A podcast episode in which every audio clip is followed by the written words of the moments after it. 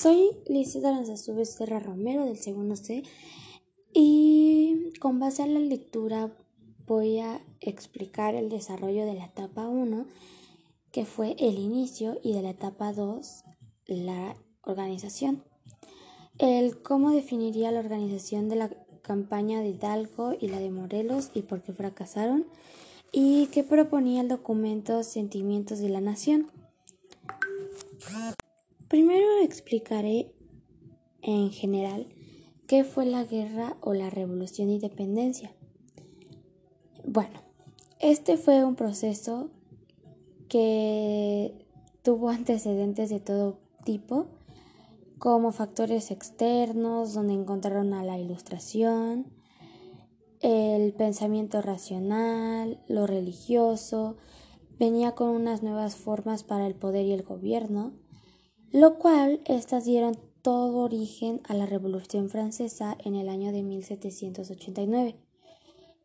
Y después de esto fue la Guerra de Independencias de las 13 colonias británicas en Norteamérica de 1776 a 1783. Em, algunos de los movimientos que también influyeron en esto fue el Rincón de Hispanoamérica, que bueno, eh, fueron relacionados con una desigualdad social en la Nueva España. Em, aquí había una gran minoría de riqueza porque solo el 17% de la población eh, tenía de cierta forma su riqueza ya concentrada y la mayoría de la población era muy grande pero pues era, eran indígenas, mestizos, negros, mulatos. En general había mucha variedad de castas. Y realmente estos apenas si sobrevivían con la miseria, pero pues eran explotados con las minas, el obraje y todo tipo. También este otra cosa muy relevante fue la serie de medidas que implementaron para modernizar el sistema administrativo de ese entonces y pudieran recaudar eh, impuestos, los recursos de la metrópoli, este, bueno, pero sin embargo también querían enfrentar la crisis de la política y la economía que se padecía en el entonces. Este, a eso se le conoce como las reformas borbónicas que fue un proceso que los criollos eh, de cierta forma lo fueron sustituidos para los administrativos de los funcionarios de España. También los españoles de los peninsulares empezaron a tener unos cargos dentro de la política, pero muy grandes. Y en el siglo XIX los españoles tomaron unas medidas económicas que terminaron para el desarrollo del virreinato y sus tensiones aumentaron y pues la pobreza se extendió. La guerra inició en 1810 y posteriormente 10 años eh, consecutivos se desarrollaron las cuatro etapas de la revolución, de las cuales solo voy a hablar de dos. La etapa 1 fue el inicio eh, del grito de Dolores a la muerte de Hidalgo de 1810 a 1811.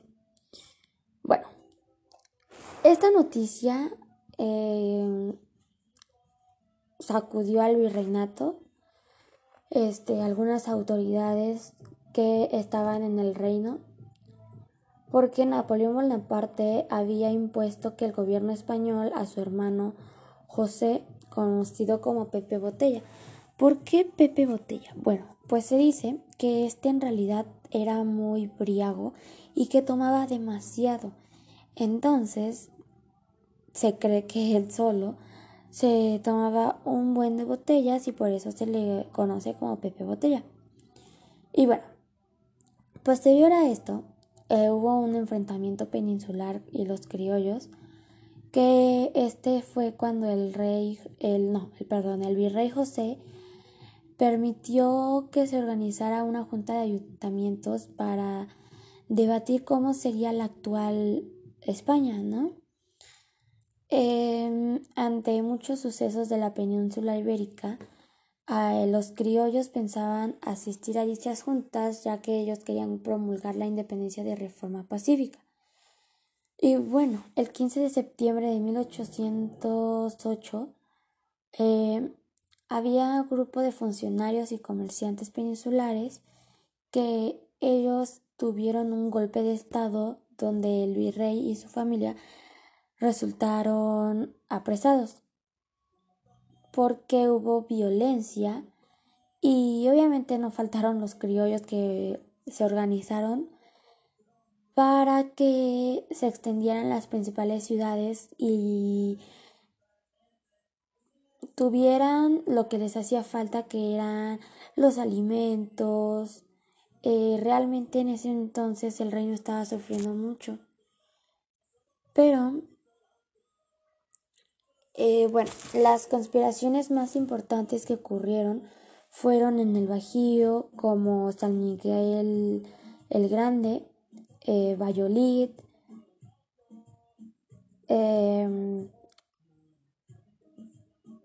la más relevante se dice que fue tertulias literarias que se llevó a cabo con en Querétaro, Miguel Domínguez, eh, José Ortiz y a escondidas el cura este, Miguel Hidalgo, Dolor, Dolores,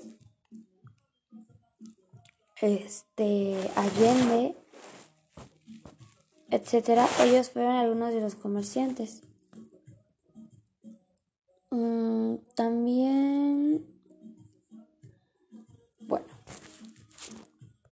En la junta se hizo en 1810, sin embargo, antes de que llegara la fecha, Hidalgo, Allende y Aldama convocaron a la lucha el 16 de septiembre de ese, bueno, ese día era domingo, lo que el cura Hidalgo llamó a una misa y se dio el grito de Dolores, que fue de cierta forma una convocatoria para luchar contra el mal gobierno y de esa forma fue que nació el ejército insurgente, perdón, que era formado por peones, artesanos, campesinos, etcétera, que iban armados de palos, ondas, algunas armas, dirigiéndose específicamente a San Miguel el Grande, que igual fue encabezado por Hidalgo.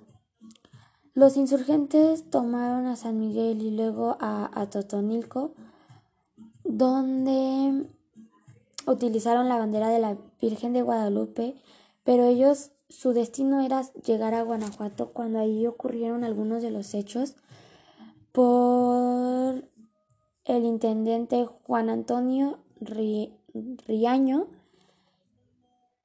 que se echó enfrente de la alóndiga de Granaditas junto con los ricos y este de Hidalgo dio la orden del ataque. Este, bueno, ahí él ni Allende pudieron contentarlas.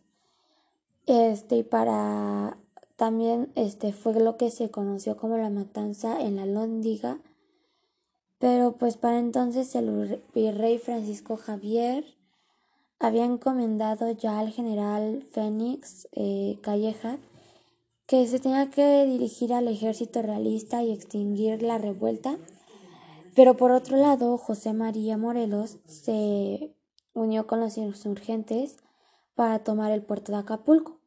Pero yo, eh, bueno, esta es una historia personal. Cuando yo fui a Guanajuato a visitar a mi familia, a mí me llevaron a la alhóndiga de Granadita y me contaron que después de todo eso que hubo, este realmente nunca hubo paz. Después de eso real, o sea, nunca hubo paz y ahí todavía, por decirlo así, eran malos. Había dos bandos, los malos y los buenos.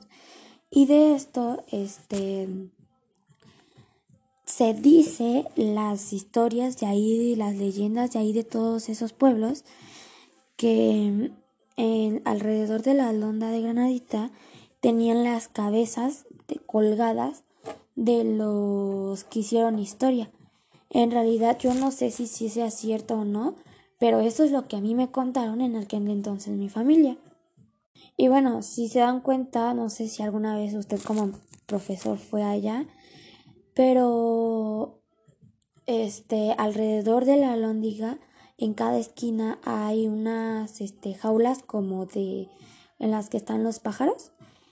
Y obviamente ya no hay cabezas ni nada pero sí hay jaulas donde según tenían ahí a las cabezas. Pero bueno después de esto Hidalgo este marchó a la Ciudad de México pero antes de llegar ahí, este, derrotó al ejército realista que mm, realmente no, nunca se ha podido explicar con claridad qué fue lo que realmente pasó los hechos. Pero cuando se dirigió a la Ciudad de México, Hidalgo se retiró porque pensaban que él temía sobre los actos que habían ocurrido en la alóndiga de Granaditas pues realmente creo que él se sentía culpable. Pero este posteriormente para él las victorias se acabaron.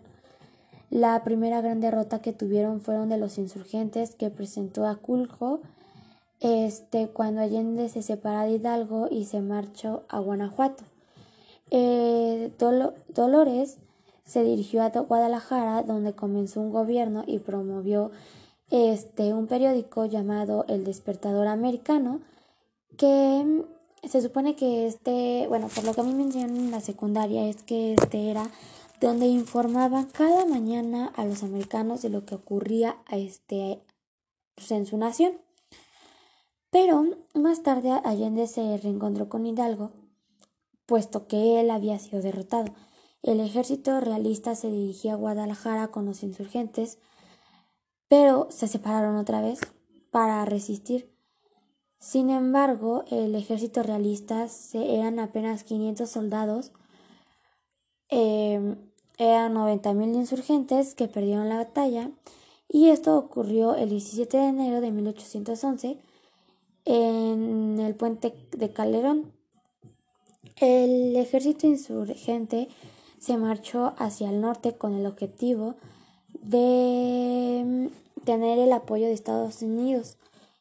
Pero pues hubo más conflictos internos que llevaron que Allende y Aldama se arrebataran en contra del mando de Hidalgo. Y en Saltillo, este, enfrente de Ignacio Rayón, hubo una falta de la unidad y la organización que permitió el colapso del movimiento.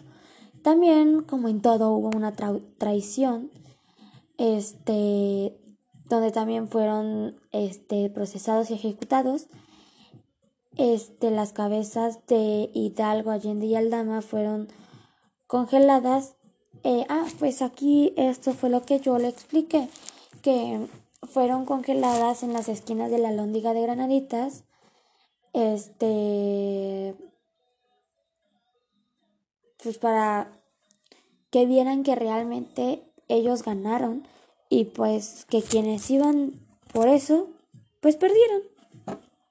Y bueno, con esto se concluye la primera etapa, que fue el comienzo. Bueno, la etapa 2, que fue la organización de la muerte de Hidalgo al fusilamiento de Morelos en 1811 a 1815. Este, en la muerte de Hidalgo, pues el principal líder fueron los insurgentes este, Morelos y este, Pavón, que también fue el cura, pues este trabajó arriendo y conocía de muchos caminos de pueblos y personas, etcétera, lo cual pues obviamente tenía a su gente. Morelos era un hombre realmente inteligente que él pues de cierta forma entendió el fracaso de Hidalgo. Este realmente porque hubo una desorganización de su ejército y de lo político. A esta etapa de la guerra de independencia se le caracterizó por una formación pequeña del adiestro del ejército, que eran los combates como Galeana, eh, Matamoros, este, también así como lo político de los proyectos de la nación, que tuvo la capacidad de atraer a, a otros revolucionarios como Nicolás Bravo, Guadalupe Victoria, Vicente Guerrero, etc. Pero también no podemos olvidar que Morelos fue enviado a Acapulco, por lo que el ejército se desplazó y controló toda otra región como Tierra Caliente. Que esta zona fue Guerrero y Michoacán. Este, y bueno, esa región tuvo victorias como en Chilpancingo, Tixta, este, Chilapa, Texto e Izúcar. Este, en Cuautla logró escapar así milagrosamente, nunca nadie supo por qué. Este, pero consolidó un dominio importante por la región. Este, bueno, todo esto también hubo una convocatoria y todo, y fue lo que se logró redactar la Constitución. Este, el Congreso de Chilpancingo se quedó en el 14 de septiembre de 1803 y se leyó el documento Sentimientos de la Nación, donde Morelos declaró la libertad de América y estableció la firmeza a este del pueblo y que este se dividía en tres, que habían leyes justas para el fin, bueno, con el fin de equilibrar la desigualdad social del país, el Congreso que otorgó Morelos por el Poder Ejecutivo, que se llamó este Siervo de la Nación, y finalmente el 22 de octubre de 1814 se promulgó la Constitución de Apatzingán, la cual se inspiraron en la Constitución de Cádiz en 1812 y en esta hablaban sobre la religión católica como única, realmente no existía para ellos otra religión más que la católica. Este mm, habían derechos para bueno también en esa constitución este hablaban sobre los derechos de los habitantes la igualdad ante la ley este la división de los poderes y la soberanía popular que mm, se consideraba que era la que esta constitución era la primera en la historia de nuestro país como tal ya como este Nueva España como México actual este también los insurgentes, este, ellos seguían luchando para que el territorio se dominara. Este, la guerra se promulgó y cada vez fue más difícil obtener los recursos que necesitaban. Pues también hubo derrotas frente al ejército real. Este y en general eh, Morelos tuvo una victoria en Acapulco cuando lo mandaron a Guerrero este, pero tiempo después fue derrotado por Villadolid en Morelia y fue prisionero.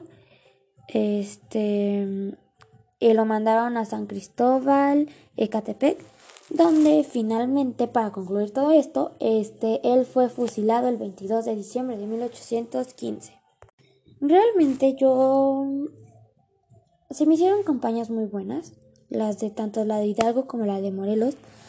Sin embargo, yo siento que ellos más que nada fracasaron porque realmente no había como alianzas este y había este pues una mala organización entre ellos. Este y el documento Sentimientos de la Nación lo que él proponía era era una libertad hacia América este y la firmeza del pueblo.